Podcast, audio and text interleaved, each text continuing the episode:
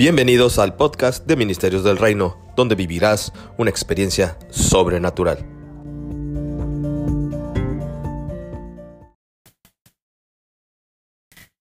Hola, buenos días, buenas tardes, buenas noches a quienes nos estén escuchando. Bienvenidos hoy al Callado del Pastor. Hoy les damos la bienvenida a un nuevo episodio y queremos hablar los tres pastores Saludamos hoy a la pastora Alicia Cermeño, al pastor Josué, al eh, su servidor, el, pastor David. Y hoy vamos a tener una plática acerca de la revelación de un Dios sobrenatural. Y pues hoy es más fácil em, creer en el chupacabras, creer en, el, en, eh, en, cosas que no existen, que la tierra es plana, creer que las cosas son como las está contando el gobierno, creer en teorías conspirativas, si el hombre llegó a la luna, sí o no, si existen eh, poderes que están, que están haciendo este virus. Es más fácil creer eso que creer en un Dios sobrenatural. Y ciertamente hoy la razón ha sido nublada de muchas personas. Hoy hay muchos distractores, hay muchas cosas que han sustituido las iglesias, hay cosas que nosotros hemos estado viendo en vez de, en vez de poner nuestros ojos en Dios. Y el día de hoy queremos hablar de eso. Así que bienvenidos hoy al eh, capítulo de El Callado del Pastor. Así es como menciona el pastor David. Y gracias, pastor, por estar aquí, pastora, por este tiempo. Eh, esperamos que este, esta idea de llevar esta palabra y este conocimiento a ustedes traiga revelación a su vida. Queremos comenzar con un tema que es cómo caminar en el poder sobrenatural de Dios. Cómo caminar en el poder sobrenatural de este Dios, que sea algo del día a día, algo común, un hábito ya en la iglesia. Estamos hablando, de es un mensaje para la iglesia. Tenemos que diferenciar que hay tres grupos en esta tierra, que es el mundo, es Israel y la iglesia. Y usted que me escucha tiene que ya definir a qué grupo pertenece. Y quiero poner énfasis en que quien pertenece a la iglesia no es aquel que va dos horas el domingo, no es aquel que nació en un hogar cristiano o inclusive que pudiera tener un título eclesiástico de alguna denominación. La iglesia son todos aquellos que han abierto su corazón a Jesucristo, han sido perdonados, sus pecados han sido perdonados, han sido limpiados, han sido lavados por la sangre del Cordero, han sido, son una nueva criatura y vienen a una nueva dimensión, una realidad espiritual en Cristo Jesús, en libertad, en bendición y son parte del cuerpo de Cristo, reciben el primer bautismo que nosotros creemos y enseñamos en nuestra iglesia, que es el bautismo en el cuerpo y pertenecen al cuerpo de Cristo. Estos son la iglesia. ¿Cómo la iglesia debe de vivir en estos tiempos peligrosos, como Pablo le dijo a Timoteo? Tienen que vivir y tenemos, tenemos que vivir y tenemos que caminar en el poder sobrenatural de Dios. Hoy por hoy estamos en estos tiempos peligrosos que hasta poner la mano en, una manija, eh, el no llevar el tapabocas, todo eso se ha vuelto, o saludar, inclusive un saludo, por ahí veía varios eh, memes y cosas en el Instagram donde decía que ya un saludo, un beso, un abrazo se volvió un arma peligrosa con este virus. Pero hay un nombre que es sobre todo nombre, que es más poderoso, y de eso queremos hablar, de lo sobrenatural de Dios. Y bueno, yo cedo los micrófonos eh, a la pastora Alicia Cermeño para que se una a esta, a esta plática donde queremos eh, hoy, número uno, hablar acerca de la revelación, que Dios revele a tu corazón y a tu vida como iglesia. Y si tú no eres aún parte de la iglesia, que lo seas a través de, esperemos que lo que termines siéndolo después de este, este episodio que te vuelvas parte de la iglesia, parte hija, hijo de Dios, de un Dios sobrenatural. Y nosotros sabemos que Dios es un ser espiritual, sobrenatural, eterno, inmutable, o sea que no cambia.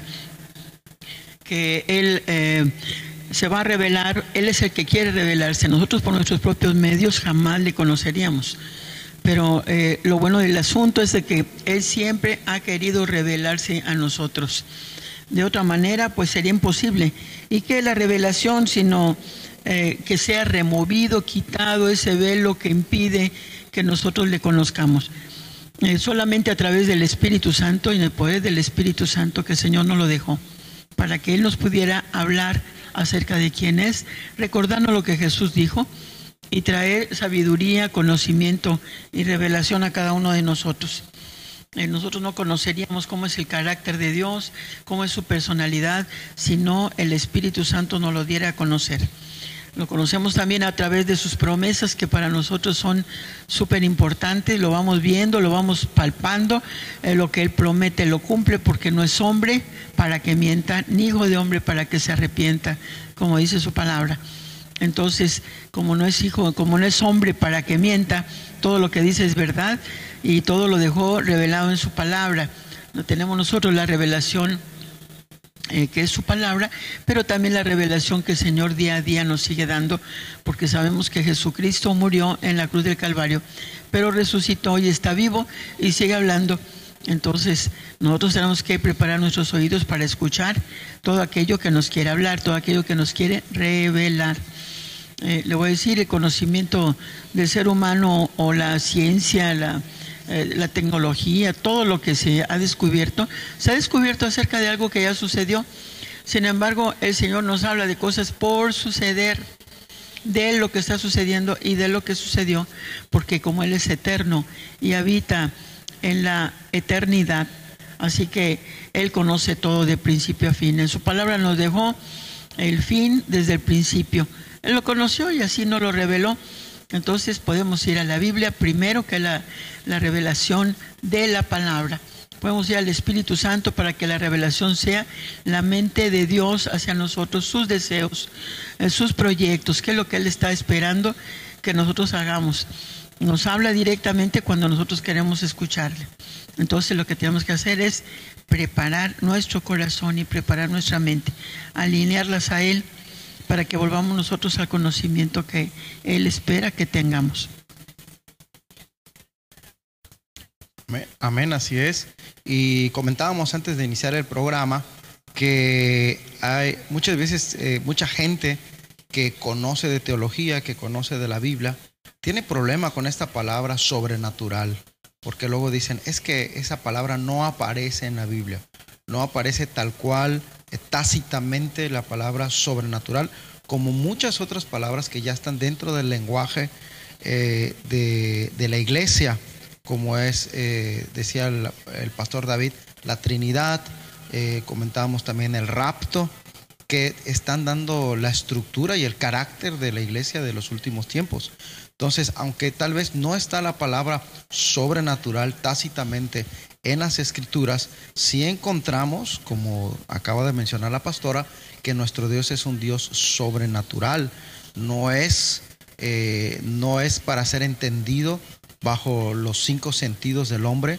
Dios es un ser espiritual, eterno, inmutable y tiene atributos y habilidades sobrenaturales no puede ser entendido en el ámbito natural, tiene que ser entendido en el ámbito sobrenatural espiritual, que como yo decía, solo se puede entrar a través de un nuevo nacimiento espiritual, a través del arrepentimiento, reconocer que necesitamos este Dios sobrenatural. Dios ha puesto un chip en cada hombre, cada mujer, de una necesidad de ir más allá de lo natural, Desgraciadamente, creo que hemos fallado como iglesia, hemos fallado como iglesia en dar la revelación de este Dios sobrenatural. Hoy necesitamos ir y tener un hambre y un anhelo de esta revelación de este Dios sobrenatural. ¿O qué opina usted, Pastor David?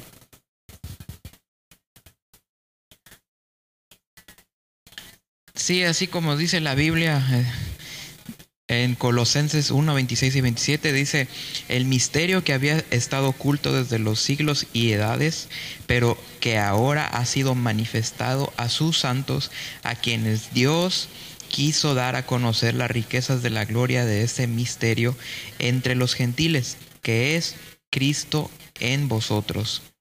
La sabiduría del Señor Jesús es compartir sus secretos a través de la cruz.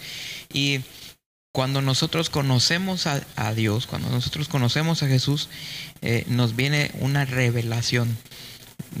Eh, desde que nacimos hemos estado expuestos a las imágenes, a la doctrina, a la historia de Jesús eh, en la cruz, de la, de la iglesia, de el sacrificio que hizo con nosotros, pero hasta que uno tiene una revelación, un encuentro personal con, con Jesús, es que todo eso cobra vida. Es lo mismo que nosotros experimentamos cuando nosotros conociendo a Jesús, conocemos a Dios Padre a través de los ojos de Él. No podemos asumir que, que Dios está separado de nosotros cuando Jesús nos hizo partícipes y nos hizo llamar hermanos. Y ahí en la, en la palabra de Dios asimismo dice que nosotros tenemos el poder de ser llamados hijos de Dios. Y esto es lo que nosotros tenemos, es la carta abierta, el acceso que nosotros podemos usar para conocer a Dios a través de sus términos. Y es que nosotros hemos tratado de conocer a Dios a través de nuestros términos. Tal vez nosotros no lo habíamos concebido, pero la teología es una de las, de las formas en las cuales el hombre ha tratado de conocer a Dios a través de sus términos. El misticismo ha sido una, una forma en la cual también los hombres han tratado de conocer a Dios a través de sus términos, a través de sus términos, o sea, a través de los términos del hombre. ¿Por qué? Porque queremos a través de la teología medir humanamente lo que Dios puede hacer o no y a través del misticismo lo queremos lo queremos eh, eh, comparar con cosas que nosotros tenemos conocimiento de. Dios tiene mucho más conocimiento que el de nosotros y tiene eh, misterios que está revelando continuamente. Es por eso que nosotros podemos leer un libro que tiene cientos de años de escrito y el día de hoy tiene relevancia. Eso no puede, no, no puede ser lo mismo con algunos otros escritos. Eh, en, algún momento eh, la democracia pasará. en algún momento todos los escritos eh, griegos también pasarán. Pero yo le aseguro que de aquí a cientos de años y con, continúe, la palabra de Dios dice que, que su palabra permanecerá. Entonces, todo lo que está escrito ahí es de relevancia, sigue siendo de relevancia y seguirá siendo de relevancia. ¿Por qué? Porque es el modo en el cual Dios se ha dado a conocer. Si nosotros a través de la teología decimos, bueno, es que eh, el mar rojo se abrió porque en la noche vino un viento y secó y hubo un terremoto y tratamos de darle una explicación natural a las cosas, le estamos quitando lo sobrenatural a Dios. ¿Qué es lo que le estamos tratando de quitar sobrenaturalmente? Su dominio sobre de la naturaleza. Entonces, hay muchos milagros que eh, teológicamente, científicamente, la gente ha tratado de de adaptar a sus términos. Hay eh, conocimiento de Dios que la gente ha tratado de asemejar a otras culturas a través del misticismo. Y Dios no ni es místico, ni es teólogo, ni tampoco es científico. Recordemos que la ciencia es la forma en la cual nosotros, los seres humanos, podemos medir las cosas. Pero hay cosas que son inmedibles para nosotros aunque el día de hoy escuchemos las noticias y pensemos que tenemos el conocimiento de muchas cosas, en realidad no. Hemos, hemos puesto incluso valores para cosas que nosotros no podemos medir para tratar de medirlas. Sí, o sea, por ejemplo, aproximamos el tamaño de, la, de, la, de las galaxias eh, más no es algo exacto. Aproximamos el tamaño del universo, más no es algo exacto. Tenemos valores que, por ejemplo, incluso no sabías la palabra Google, es algo que se inventó para decir que es un número infinito. No es un número en realidad, sino que es eh, una, una aproximación.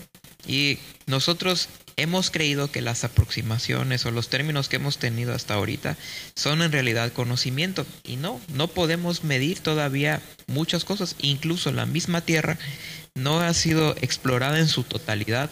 El, el cielo no ha sido explorado en su totalidad. El mar no ha sido explorado en su totalidad hasta el día de hoy. No importa cuántos avances tecnológicos se tengan, todavía no, no tenemos un conocimiento absoluto de las cosas. Y es por eso que si nosotros nos queremos aproximar a Dios, nosotros debemos de hacerlo bajo sus términos no bajo los términos científicos del hombre, no bajo el término místico, no bajo el término teológico, sino bajo una palabra que creo que vamos a, exponer un poco más el día de hoy, que es la revelación. La revelación es que Dios te dé a conocer algo que tú desconocías, que no, no puedes explicar bajo tus propios términos, que eh, es, es, algo que es personal y es también transferible dependiendo del caso. En la revelación, esa revelación personal, hay revelación también este, a la iglesia, hay revelación espiritual y es algo que a nosotros nos da Dios para darnos a conocer. Revelación es igual a, a dar a conocer. Y Él se ha estado revelando. Y Tal vez dices, bueno, ¿y por qué no se da a conocer? ¿Por qué no se ha revelado completamente? Porque Él es Dios. Aunque nosotros lo pudiéramos ver cara a cara, frente a frente, no podríamos conocer completamente lo que es Él.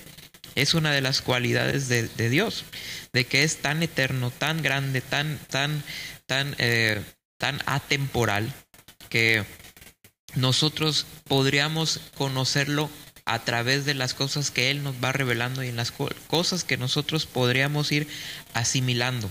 No podríamos descargar, y bueno, no sé si tú tienes un, un aparato tecnológico ahí en tu casa, pero te aseguro que tienes una computadora viejita y tú no tratas de, de correr un programa nuevo en una, en una computadora vieja. ¿Qué le pasa? Se, se bloquea, se, es más, si hay programas que, que, echan a perder las computadoras viejas de tanta información.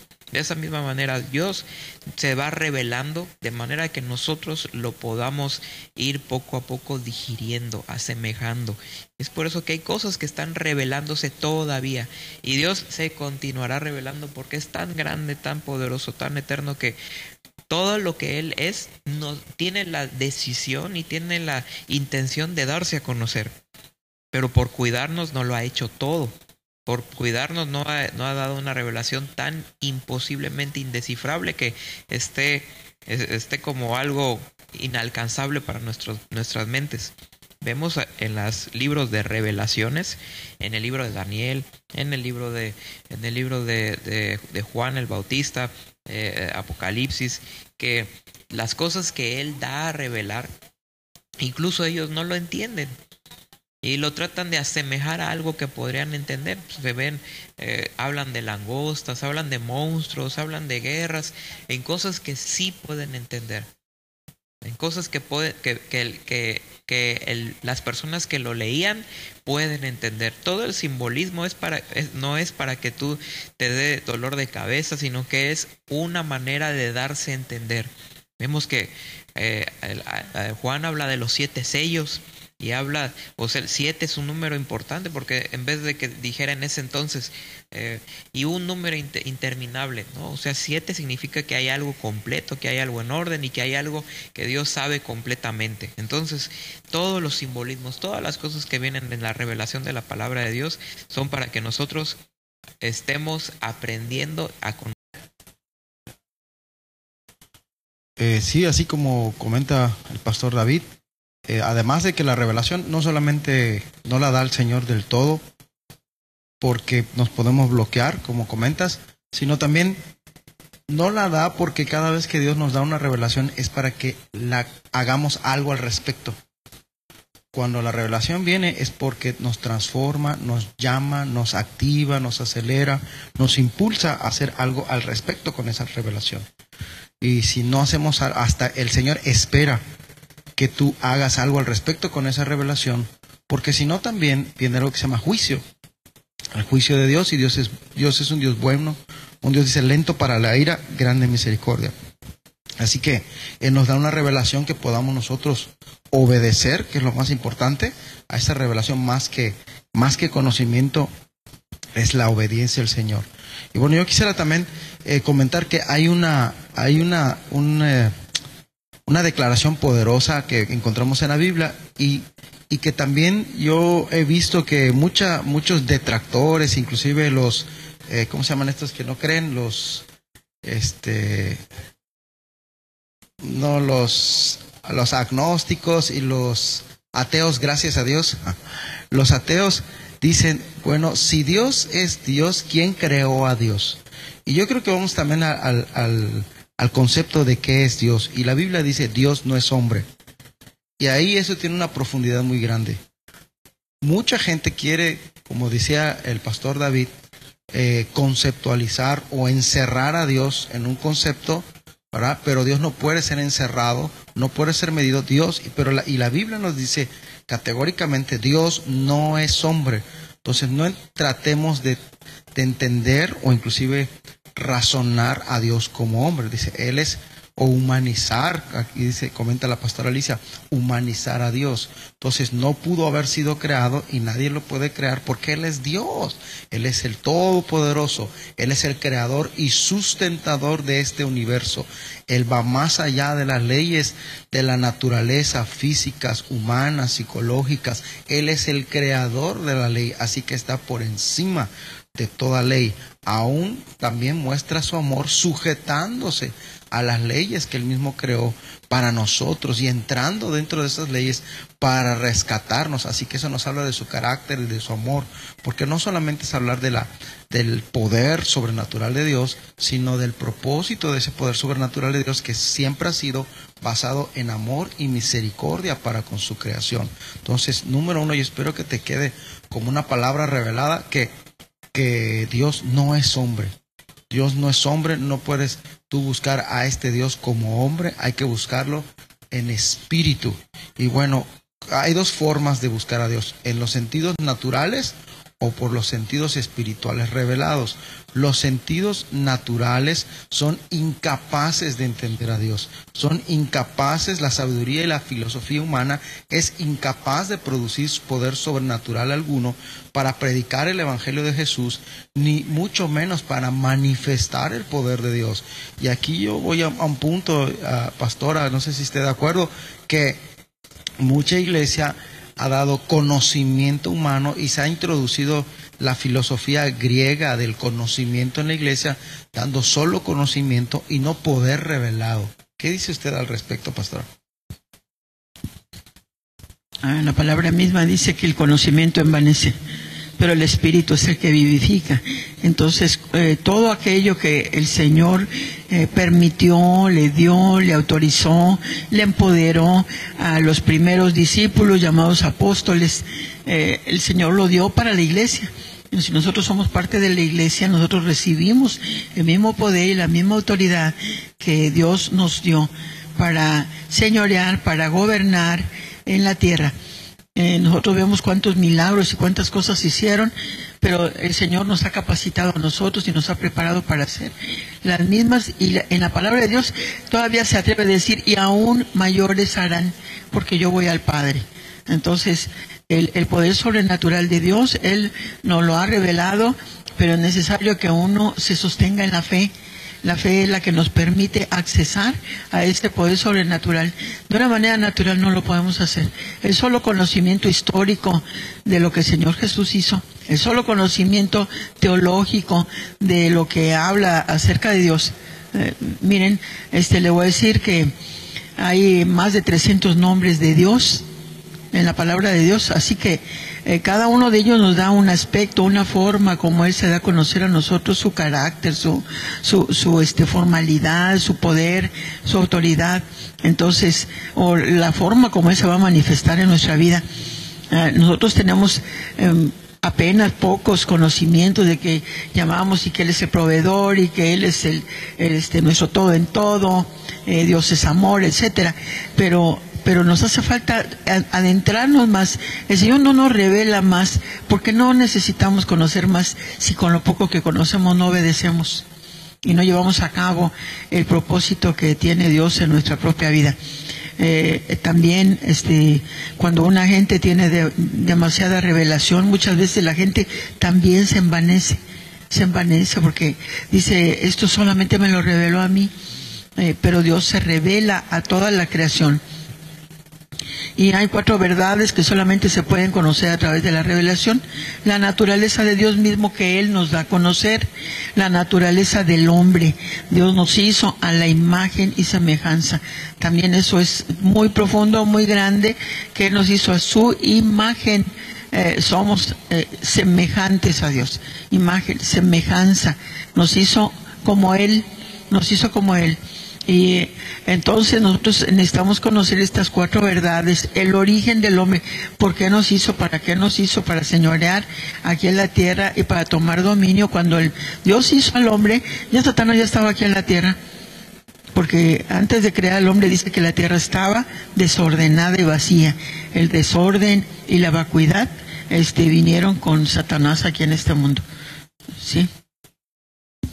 Si yo quisiera ahondar en eso, pastora, eh, si no viene por revelación de Dios, ¿quién es Dios? ¿Quiénes somos nosotros?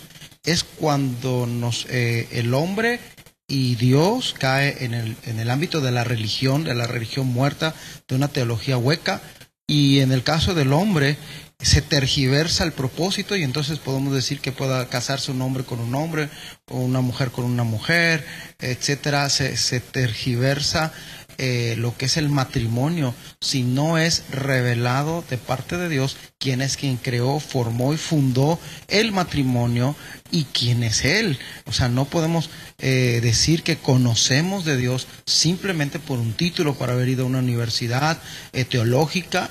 Eh, de hecho, hoy hay, eh, y no estoy diciendo que no vaya, prepárese, vaya a una universidad, un curso en línea, tenemos que prepararnos, pero tenemos que tener un corazón manso y humilde para reconocer quién es este Dios y, y qué es lo que Él quiere y espera de nosotros y reconocer quiénes somos nosotros, de dónde venimos nosotros, para qué estamos aquí.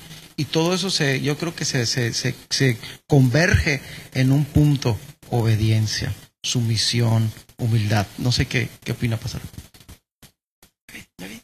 ¿O qué, o qué comenta Pastor David? Sí, eh, pues nosotros, si nosotros somos humildes, y creo que eso es una parte importante, como dijo el pastor Josué, si nosotros no somos humildes, no podemos entender la sobrenaturalidad de Dios. Porque el- algo que peca el hombre continuamente es de orgullo. Y es que eh, creo que tocaron un punto importante y es, es, es- bueno, ¿no? Porque no, no solo afecta a las, a, a las personas que no conocen a Dios, también afecta mucho a la iglesia, a los pastores, a las personas que estudian mucho. Yo, eh, por desgracia, digo, porque no, no, no, no me han dejado buenos sabores, ¿no? Por desgracia he conocido a muchas personas que saben mucho de la Biblia, pero que no manifiestan a Dios. Y eh, no sé, o sea, eh, es algo como conocer, yo, yo veo como conocer a Dios y quiero hacer un ejemplo así muy, muy amplio eh, para, que, para que pueda entenderlo la, la, la persona eh, normal y eh, espero no cause confusión. Y es algo como conocer a, a, la pastora Alicia. Si tú conoces a la pastora Alicia, eh, le- las personas que, cono que la conocen, en- incluso hasta en, en el extranjero, le dicen la pastora del amor. Y pu- la gente, si no la conoce personalmente, puede, puede decir, no, es que yo represento el- a la pastora Alicia, pero no manifiesta el amor. Y es algo, uno de los sellos que la gente por eso se queda en, la, en el ministerio del reino, por eso se queda en la, en, la, en, la, en la iglesia, porque hay un amor, hay una familia, hay un cuidado que ella nos da dado y por lo tanto nosotros podemos dar a los demás y eh, es ser bastante humilde para, para decir, bueno, es que yo la verdad no, no tengo ese amor, pero porque me lo dieron, porque, porque lo recibo, lo puedo dar. Y de esa misma manera, si conoces a Dios, eh, tienes la humildad, debes tener la humildad de decir es que, aunque yo sé cómo es, cuando lo experimenté, cuando Él me habló, cuando estuve en su presencia, eso es lo que te voy a dar a ti. Eso es lo que puedo, puedo expresarte, eso es lo que puedo extenderte. Y va de, va de, en todos los ámbitos, va en un ámbito de justicia, va en un ámbito de amor, va en un ámbito de humildad, va en un ámbito de, de profecía, que es un espectro tan alto, tan grande, que, no puedes decir, solo conozco a Dios porque leí mucho la Biblia. No, puedo, no puedes decir que creo, eh, que conozco mucho a Dios porque he ido mucho a la iglesia es, es como que, como volviendo al ejemplo con la pastora, como que yo la conozca por vía mensaje de texto o que la conozca eh, por, por Zoom.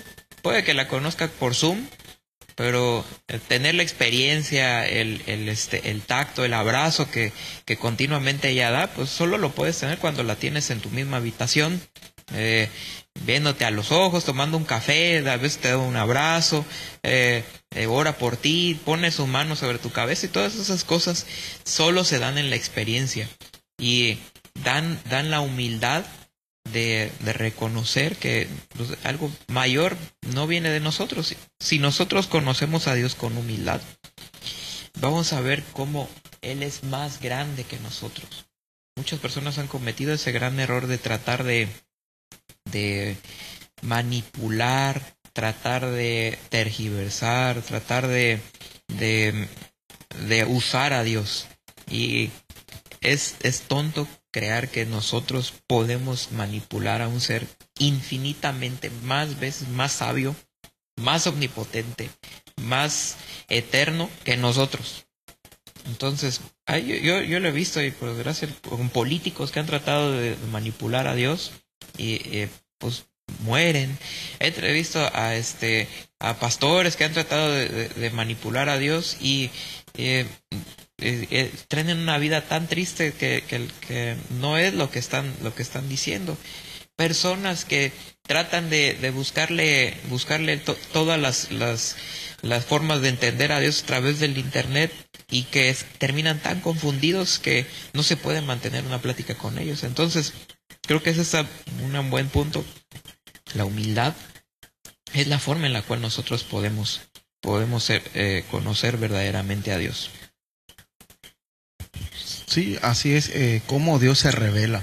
Dios no se revela por medio de entrenamientos o seminarios o de habilidades intelectuales. De hecho, no necesita ser súper espiritual para tener una revelación del Señor. Eh, ¿Qué? Son tres cosas que aquí en el manual que estamos siguiendo y como ministerio siempre hemos buscado una verdad actual, fresca y bendecimos siempre a nuestra cobertura el Rey Jesús con el apóstol Guillermo Maldonado que nos dejó este manual de cómo caminar en el poder sobrenatural de Dios. ¿Cómo se revela el Señor? Lo hace a través de tres cosas. Número uno, a través del carácter. Es decir, que tu carácter tiene que ser moldeado.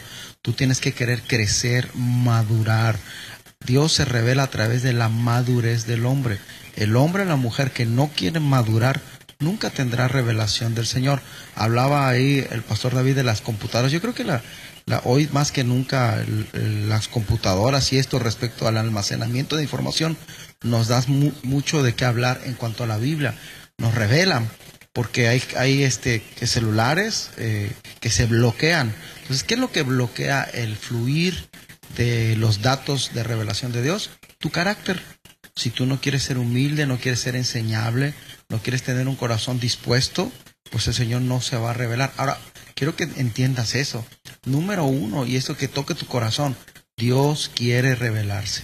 Dios quiere darse a conocer. Dios quiere que, que, sepas quién es Él, cuál es su propósito. Y una de las, de las últimas formas, yo creo, como la que Dios se quiere revelar a nosotros es como papá, como padre, como Abba Padre. En el Antiguo Testamento se reveló, como comentaba la pastora, con diferentes nombres, pero en el Nuevo Testamento se viene a revelar como padres a los hijos.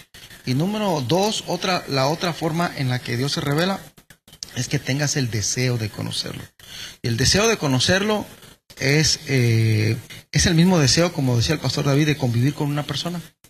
Hay un versículo que habla acerca de sacrificios y al sacrificio de comunión. ¿Qué es el sacrificio de comunión? Es el decir, sabes que te voy a ir a visitar. No sé, hay diferentes caracteres de personas. Y hoy veo que ese sacrificio de comunión ha faltado. Pastora, o sea, es, y más ahora con el coronavirus, y si trae el virus, y si ensucia mi casa, y, y, va a traer a sus hijos, o va a traer esto, y ese deseo de conocerlo es un deseo de pasar tiempo con él, de que tengas que apagar todos tus dispositivos, de que tengas que quitar cosas de tu agenda, para que realmente tengas un tiempo con Él. No es deseo de conocerlo, no solamente es que digas, ay, hoy voy a ir otra vez a la iglesia dos horas, voy a chutarme el sermón de a ver qué va a predicar el pastor, la pastora. No, no, no, no. Es un deseo de pasar tiempo de calidad con Él, como, y por eso tu madurez habla de que si tú estás teniendo una buena relación con tu pareja, con tu matrimonio, con tu familia, estás sentando las bases para tener eh, la relación con Dios. Por eso dice la Biblia, eh, ¿cómo vas a buscar un Dios que no ves si no has aprendido a tener relaciones con la gente que sí ves? Entonces, número uno es tu carácter, número dos, tu deseo de conocerlo y número tres, temor de Dios. Dice Proverbios que el principio de la sabiduría es el temor de Jehová y no está hablando de un temor de, de, miedo, de venir hincado, de bajar la voz. No, no, no. Es el temor correcto que debería haber en un esposo o en una esposa de no querer engañar, de no querer mentir, de no querer ocultar, porque tiene miedo de lastimar el corazón de su esposa, que el Señor le encargó. Es el miedo de, de saber cómo educar a nuestros hijos y decirles palabras correctas que no vayan a lastimar su corazón tierno de que se nos encargó a nosotros. De ese tipo de temor estoy diciendo. Y desgraciadamente tenemos más, más temor y espero en el Señor que tú seas liberado de rechazo, de, de, de, de, este, de falta de perdón, que temor del Señor. Que sí. El temor del Señor es querer conocerlo y hacer su voluntad. Estas tres formas es en la que en la que Dios se revela y quiere revelarse. Tu carácter, tu deseo de conocerlo y el temor del Señor. También la revelación de Dios viene de acuerdo con dos cosas que eh, le paso a la pastora para que las comente. Bueno, este, los dos ámbitos en los que nosotros vamos a conocerle puede ser el ámbito natural y el sobrenatural. En el natural, que está sujeto a tiempo, materia y espacio, y el ámbito sobrenatural, que está muy por encima de todas las leyes, es permanente, invisible, eterno. Eh, dice segunda de Corintios, no mirando nosotros las cosas que se ven, sino las que no se ven. Pues las cosas que se ven son temporales, pero las que no se ven son eternas. Algo que a mí me pone a pensar en esto es eh, quiénes somos nosotros. Eh, te voy a decir algo que eh, cuando, cuando uno va y las personas son incineradas, eso lo estamos viendo en estos momentos para que no haya más contagio, es tremendo, se lleva una persona al hospital y te regresan una bolsa o un paquete de ceniza. Y, y, tú dices, ¿y dónde está la persona que yo amo? ¿Dónde está la persona que yo dejé aquí? Pero la palabra de Dios es bien clara, dice que somos un espíritu con un alma en un cuerpo. Y dice que el, el cuerpo vuelve a la tierra de donde es formado. Así que lo que queda es exactamente eso, la fórmula como yo luego les digo, chon, carbono, hidrógeno, oxígeno y nitrógeno, que es lo que queda de una persona materialmente, es lo natural, es lo, es lo, es lo natural, lo que vemos en este mundo, que dice la palabra de Dios que no permanece, pero dice que el espíritu vuelve al que lo dio, ese espíritu de vida, que el Señor permite que cada uno de nosotros accesa, accedamos, accesamos a donde Él está y Él nos lo da para que nosotros tengamos vida. Y este, esta materia que es eh, un puñado de tierra mojada eh, se pueda mover y pueda eh, tener forma, tener peso, tener consistencia. pero lo, lo más asombroso es de que dice que queda el alma. El alma no se ve. El alma es, eh, el Señor dijo que nosotros somos sempiternos. Nacimos en determinado momento, pero nos espera la eternidad juntamente con Él. ¿Y qué es lo que nos espera en la eternidad? Nuestra alma. Esa es la que va a perdurar. Eh, cuando nosotros el Señor nos recibe, ¿qué es lo que va a recibir? Recibe nuestra alma y dice que va a volver a ponernos en un cuerpo semejante al que teníamos aunque aquí se quede, aunque aquí se pierda, se junte con más tierra, etcétera, se lo coman los gusanos y vuelva otra vez a la tierra. Dice Señor que nos va a volver a dar forma y volveremos a conocernos como fuimos conocidos. Entonces, eh, cuando estamos hablando de, de esos dos ámbitos, es asombroso saber, conocer que nuestra alma es lo único que va a perdurar. Nuestras emociones, nuestros pensamientos, sentimientos y decisiones es lo único que queda de nosotros. Es lo que el Señor está preparando para que nosotros estemos juntamente con Él, ya formados, transformados, este, madurados, como estaba diciendo el pastor Josué. Entonces, ¿qué es el alma? Es algo inmaterial. Es algo, eh, no es eterno porque no fue eterno desde el principio del mundo, aunque el Señor dice que nos conoció, dice que desde antes de la fundación del mundo ya nos conoció. Así que nosotros fuimos conocidos en, el preconocimiento de Dios, cómo íbamos a hacer, qué es lo que íbamos a pensar, qué, qué decisiones íbamos a tener. Ya el Señor ya nos había conocido de esa manera. Entonces, esto es asombroso, ¿verdad? Estos dos ámbitos que existen para el conocimiento de todas las cosas. Eh, en medio de todo esto también eh, nosotros conocemos y pues vamos a ver también lo que son los milagros. Este pastor Josué si quiere comenzar a hablarnos de eso. Así es, nada más que quisiera puntualizar que la revelación también viene para dos cosas que son su voluntad y su tiempo. Eh, y Él nos lleva a que cumplamos su voluntad y su tiempo. ¿Qué son los milagros? Es una interrupción de Dios en el cronos. Eh, en el tiempo, cuando viene, a interrumpir el curso normal de la vida natural, cuando Dios detiene el reloj del tiempo y pone su dedo, es que sucede un milagro. Luego lo quita y deja que el tiempo prosiga. Él es un Dios de milagros y hay muchos ejemplos en el Antiguo y en el Nuevo Testamento que, que nos muestran que Él es un Dios de milagros, que mucha gente debido a que no lo entiende, no lo comprende, porque todo esto tiene que ser comprendido, como decía la pastora Alicia, en lo, en lo sobrenatural. Vuelvo a insistir, los cinco sentidos y la filosofía del hombre, el conocimiento del hombre es incapaz de entender. Hay un versículo de Biblia que dice que hay que acomodar lo, lo natural a lo natural y lo espiritual a lo espiritual. Y las cosas de Dios tienen que ser entendidas en el ámbito espiritual. Ahora, ¿Cuáles son las dos fuentes del poder sobrenatural de Dios? ¿Cuáles son las dos fuentes donde la gente está buscando este poder? Y antes de eso quiero decirte que hay un chip en nosotros, hay un deseo en nosotros de gobierno, hay un deseo en nosotros de, de lo sobrenatural. Eh, por eso, como decía el pastor David, mucha gente busca eh, pero en, los Avengers, en el Chupacabras, y también comentaba, creo que en una prédica eh, del domingo, no me acuerdo del viernes, el pastor David decía que cuando se habla de lo sobrenatural, normalmente se mencionan extraterrestres, o se menciona la llorona, o cosas así, cuando el verdadero, lo legal sobrenatural solo viene de Dios. Joven que me escuchas, solo viene de Dios, no es la Ouija, no son talismanes, es Dios. Las dos fuentes del poder sobrenatural son Dios, hay allá un salmo que dice, una vez y dos veces he escuchado que de Dios es el poder y Satanás y sus demonios. Ahora, eh, todo poder sobrenatural que no viene de Dios vendrá de Satanás y sus demonios. Por lo tanto, debemos mantenernos atentos para no ser engañados de dónde estamos llenándonos de este poder sobrenatural. El poder sobrenatural de Dios, como se los mencioné hace rato, está basado en amor, está basado en crecimiento, en madurez. Dios quiere que madures, que crezcas y que cumplas su propósito, su voluntad y su tiempo.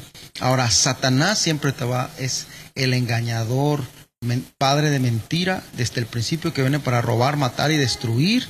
Y claro que te va a dar por tu lado y te va a decir, como lo dijo desde el principio, es que Dios no quiere que tú crezcas, es que Dios te quiere atar a ese lugar, tú deberías de hacerlo con tus propias fuerzas, con tu propio juicio, tú, etcétera, etcétera. Te empieza a decir para que tú te desasocies, que eso es una profecía bíblica que vendría mucho apostasía, que es desasociarse de la fe verdadera, así nos lo ha enseñado el apóstol Guillermo, eh, cuando uno se, se separa de este poder legal sobrenatural, entonces entra a lo que es el engaño de Satanás.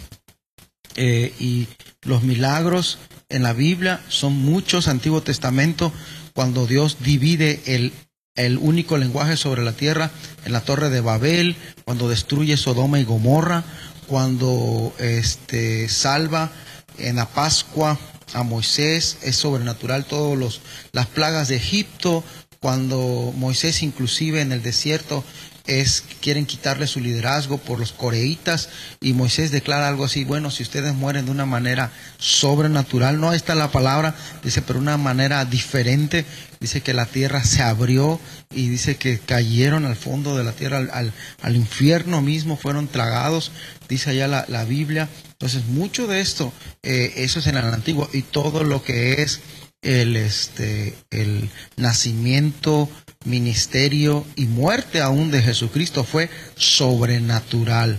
Cuando el Señor sana al ciego en el estanque en Marcos 10, cuando le da la vista a un ciego de nacimiento en Juan 9, cuando resucita la viuda de, al hijo de la viuda de Naín en Lucas 7, cuando libera a la mujer sirofenicia en Marcos 7, cuando resucita a, a Lázaro, todos esos son milagros. Y ahora, ¿por qué mencionamos los milagros? Porque es lo que sigue haciendo el Señor el día de hoy. Y déjame decirte que el milagro más poderoso fue cuando Dios entregó, cuando Jesús entregó su vida en la cruz, descendió al infierno, arrebató a Satanás las llaves de la muerte y del Hades, y su cuerpo fue levantado entre los muertos antes de ascender al cielo y enviarnos su Espíritu Santo. Lo que podemos ver es que la iglesia siguió, la iglesia primitiva siguió haciendo milagros. La iglesia es el lugar donde deben hacer se deben hacer milagros. No somos milagreros. Los milagros, y yo quiero también, siento en mi espíritu eh, puntualizar esto, no, es, no vivimos ni hacemos un show de milagros, pero los milagros son señales y, y, demostración de que hay un Dios de poder más allá que un santo, más allá que un talismán, más allá que aquellos que adoran a la muerte. Hay un Dios que debe y es digno de ser adorado porque Él no va a pedir que hagas un pacto de muerte o que te avergüence o que te pare, sino que el pacto o el convenio con Dios está basado en amor, está basado en transformación sobrenatural y está basado en vida eterna. Pero ¿qué está pasando con la iglesia y con la generación de hoy? Pastora, ¿qué está pasando con la generación? ¿Qué está pasando con la generación eh, de hoy? Bueno, te voy a decir que la generación de hoy está tratando de encontrar el poder sobrenatural de Dios en, otras cosas eh, completamente. También te quiero decir que, eh, a mi entender, el milagro más grande que el Señor hace es, la salvación. Eh, a veces nosotros estamos buscando ver milagros, señales, que que el ciego vea, que el cojo camine, y el Señor lo hace y es algo que te voy a decir, no es algo permanente. Y yo me refiero a que no es permanente porque esa persona va a morir pero hay algo que el Señor ha creado dentro de nosotros que es la salvación. Eh, cuando uno se arrepiente y recibe al Señor Jesucristo en su corazón, comienza una nueva vida, una vida sobrenatural, una vida transformada, una vida empoderada. Entonces, el milagro más grande que puede haber en este mundo, eh, que recibimos directamente del milagro mayor que está escrito en la palabra de hace dos mil años, la muerte, resurrección y ascensión de nuestro Señor Jesucristo, que sabemos que regresará aquí a la tierra.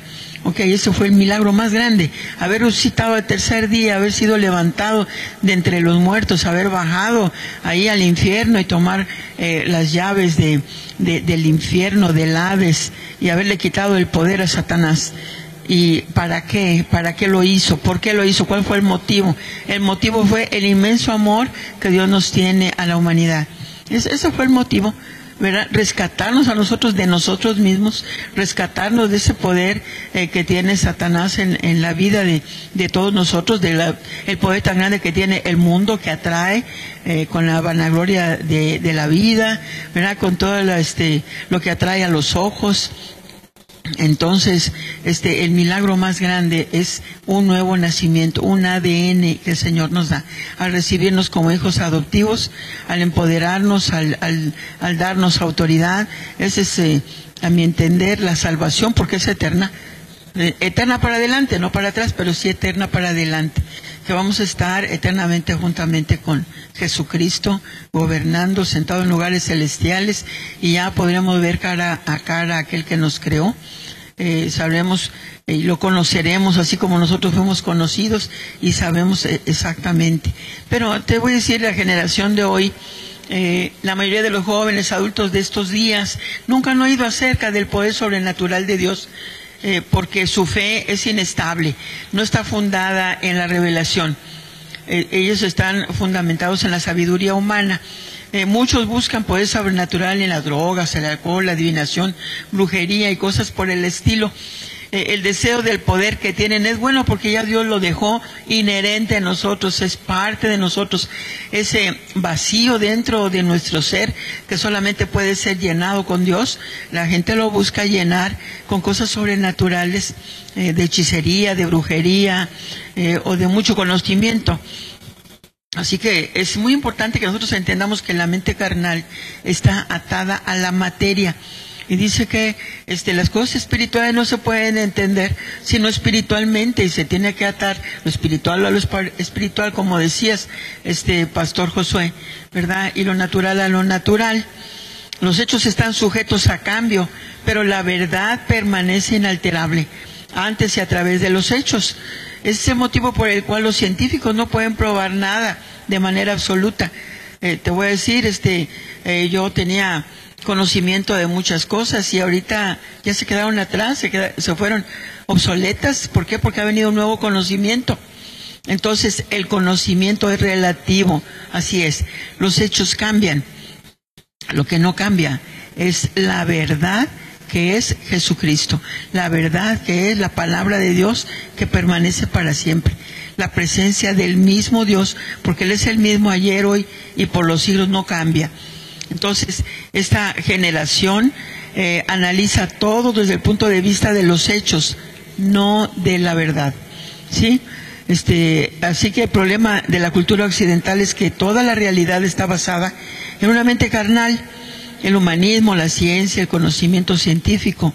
Aún en la palabra de Dios dice que en los últimos tiempos dice que este el conocimiento el conocimiento será activado, ¿verdad? Y que la sabiduría del hombre llegará a ser mucho mayor. Y así que este, yo, yo te digo, estamos precisamente en ese, en ese tiempo. Sí, aquí te la paso.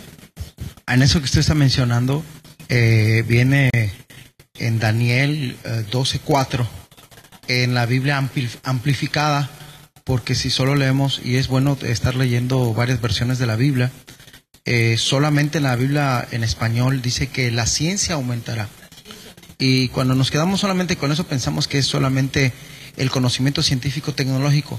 Pero cuando vamos a la profundidad de, la, de lo que quiso decir el profeta en esa escritura y ahora en esta, en esta Biblia amplificada, dice de esta manera, y correrán de aquí para allá la gente buscando el conocimiento primero de Dios.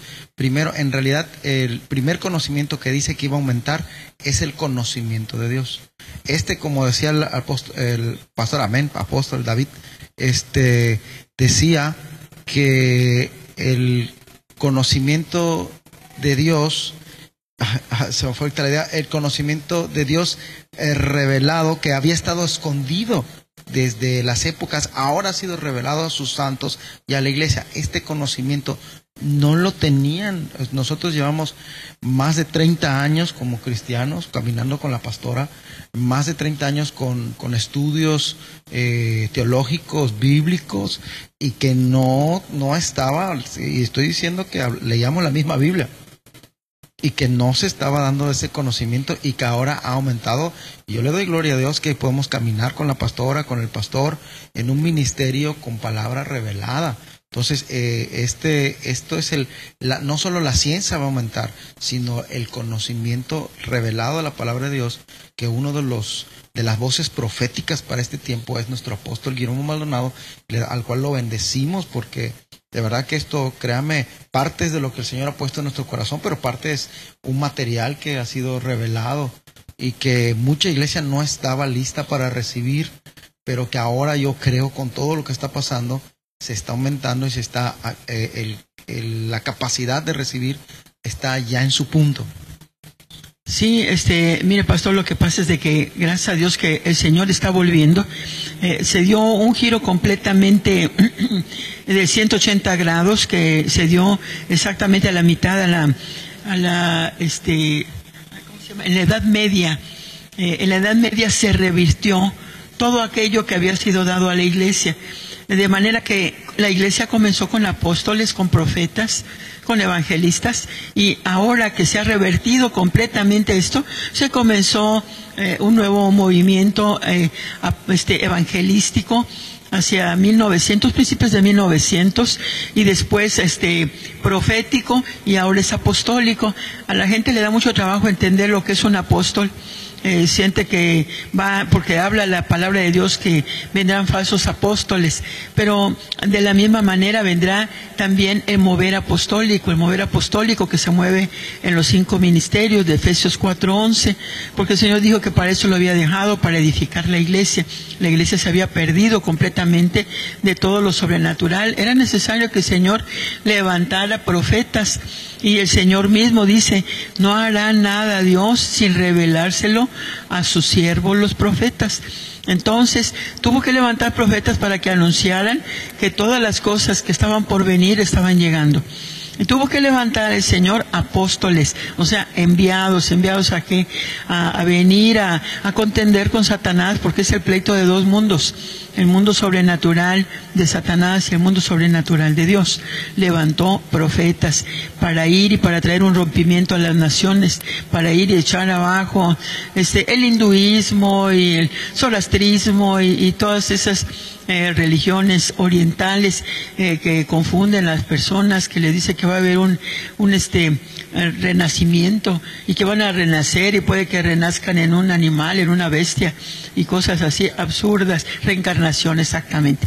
Bueno, aquí van a reencarnar en animales y cosas así absurdas que el Señor no tiene destinado para la humanidad. Entonces era necesario que el Señor levantara este ministerio eh, apostólico en el cual, gloria a Dios, que nos estamos moviendo, como dice usted, este Pastor Josué. Hay enemigos también del Dios sobrenatural, uno de ellos es la ignorancia. En la palabra de Dios dice que el pueblo fue llevado cautivo porque no tuvo conocimiento. Cuando el, el, pueblo no tiene visión, no tiene revelación, también dice que perece.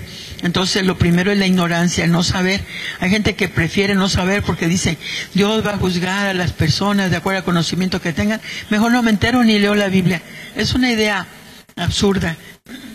La ley es ley y la ley va a venir a juzgar, la conozca uno o no. Otro de ellos es la mala teología, el estudio de Dios por medio de la mente o el razonamiento.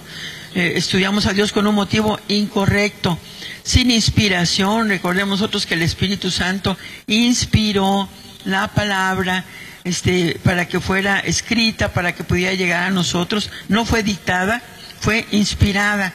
Entonces necesitamos la inspiración del Espíritu Santo, el que nos dé luz, conocimiento o iluminación, como le dicen, y revelación del Espíritu Santo apartado de esto, esta mala teología se vuelve carnal. Hoy necesitamos la teología, pero la teología de la revelación que solamente puede venir por el Espíritu Santo. Otro de los enemigos es el humanismo que pone al hombre, ¿verdad?, como el centro, como el modelo a seguir y sitúan en alta estima la mente y el ser humano en su totalidad. Eh, otro de los eh, enemigos es el espíritu de Jezabel o brujería. Y ahí en el libro de Gálatas, eh, capítulo 3, versículo 1 dice, oh Gálatas insensatos, ¿quién les fascinó? ¿Quién les encantó? ¿Quién les ha atraído de esa manera para no obedecer a Dios, para no obedecer a la verdad? Y la verdad sabemos que es Jesucristo. Él es el camino, la verdad y la vida. Entonces, Pablo usa la palabra fascinar, que significa embrujar, embrujar, ¿verdad? Este, eh, es el entendimiento ciego, que la gente no vea la obra redentora de Jesucristo. Se buscan cosas atractivas, cosas que, que, a la gente le llama la atención para separarla, para apartarla del camino eh, por el cual el Señor nos dejó aquí en, en esta tierra. Hacer su voluntad, cumplir con su propósito, su propósito. En medio de su propósito podemos disfrutar de la vida, por supuesto. Y otro de ellos es la mente carnal, Para aclarar que ser una persona inteligente o de un intelecto brillante no es malo de ninguna manera, siempre y cuando la mente esté sometida al Espíritu Santo. El apóstol Pablo era un hombre sumamente inteligente, deslumbrante, tenía un doctorado a los pies de Gamaliel, que era el hombre más sabio en aquel momento, pero no confiaba en su mente carnal, porque hasta dice, todo lo que he conocido lo tengo como basura, por tal de alcanzar el conocimiento de aquel que me conoció. Entonces, la mente carnal, por naturaleza, es antidios. Antidios. Y pues vamos a ver también acerca del creacionismo. ¿Qué tiene que decirnos este pastor Josué?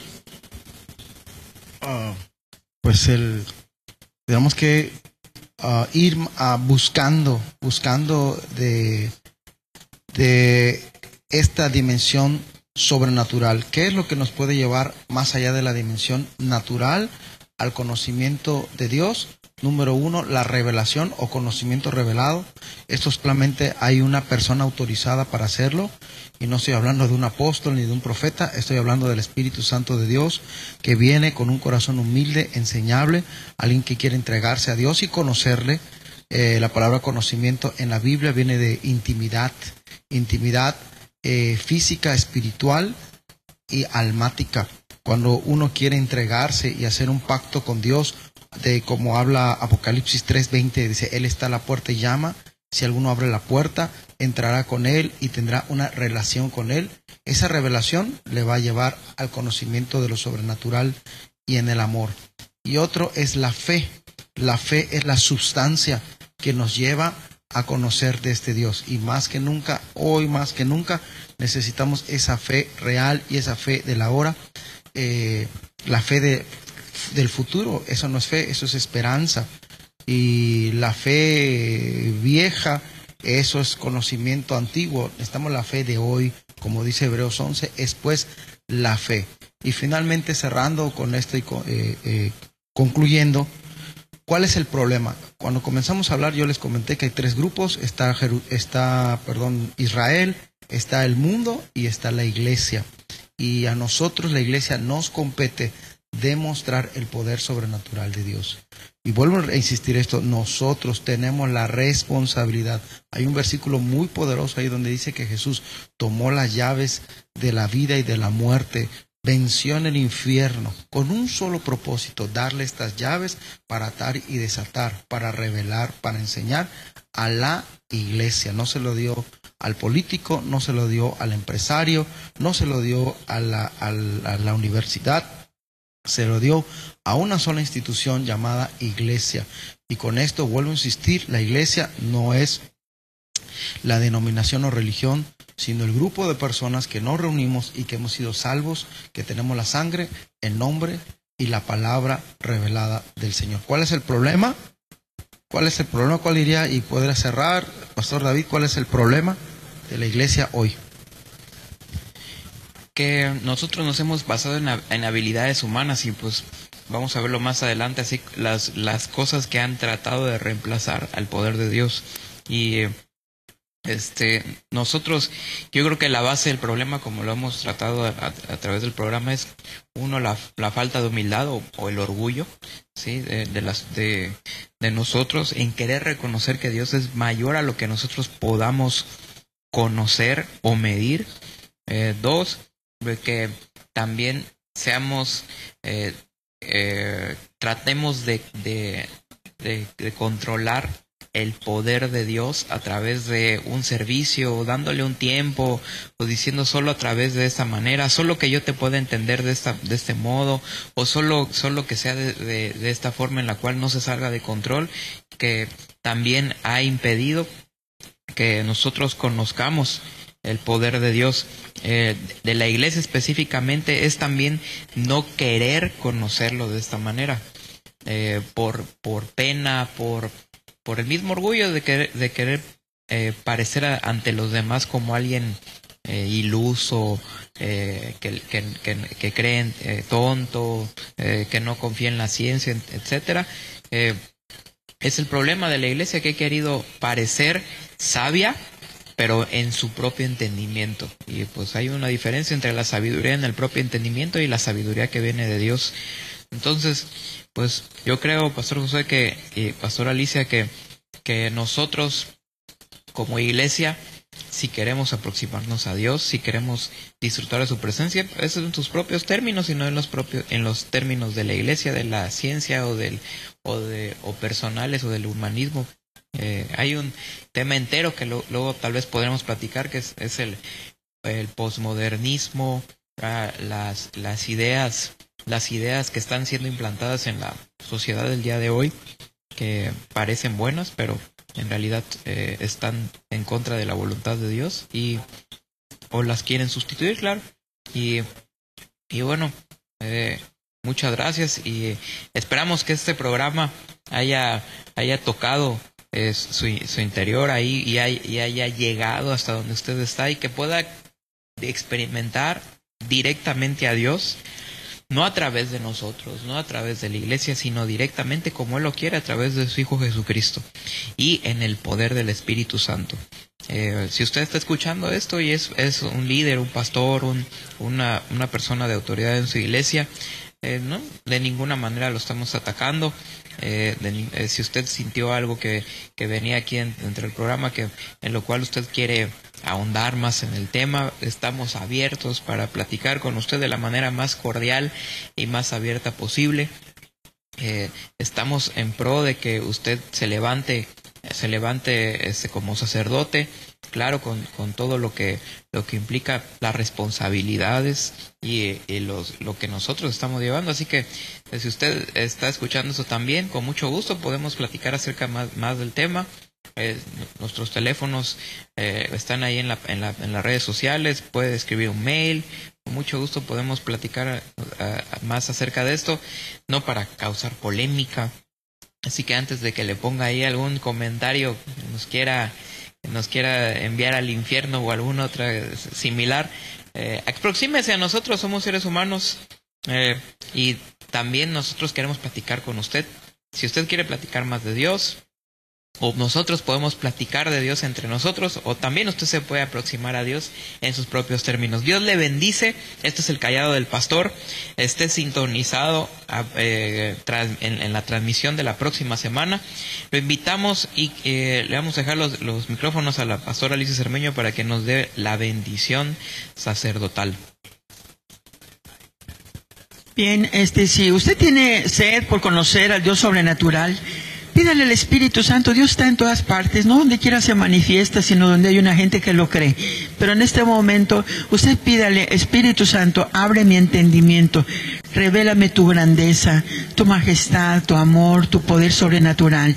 Ahora mismo, por la fe, declaro en el nombre de Jesús que tus ojos, tus oídos y tus sentidos espirituales son abiertos para tener una experiencia sobrenatural con el Cristo vivo, real, verdadero, sobrenatural, auténtico, que quiere revelarse a ti.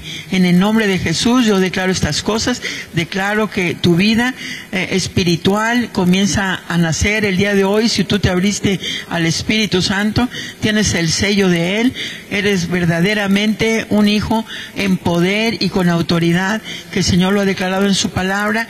Levántate y manifiesta el poder de Dios. Te lo pedimos ahora en el nombre de Jesús. Amén.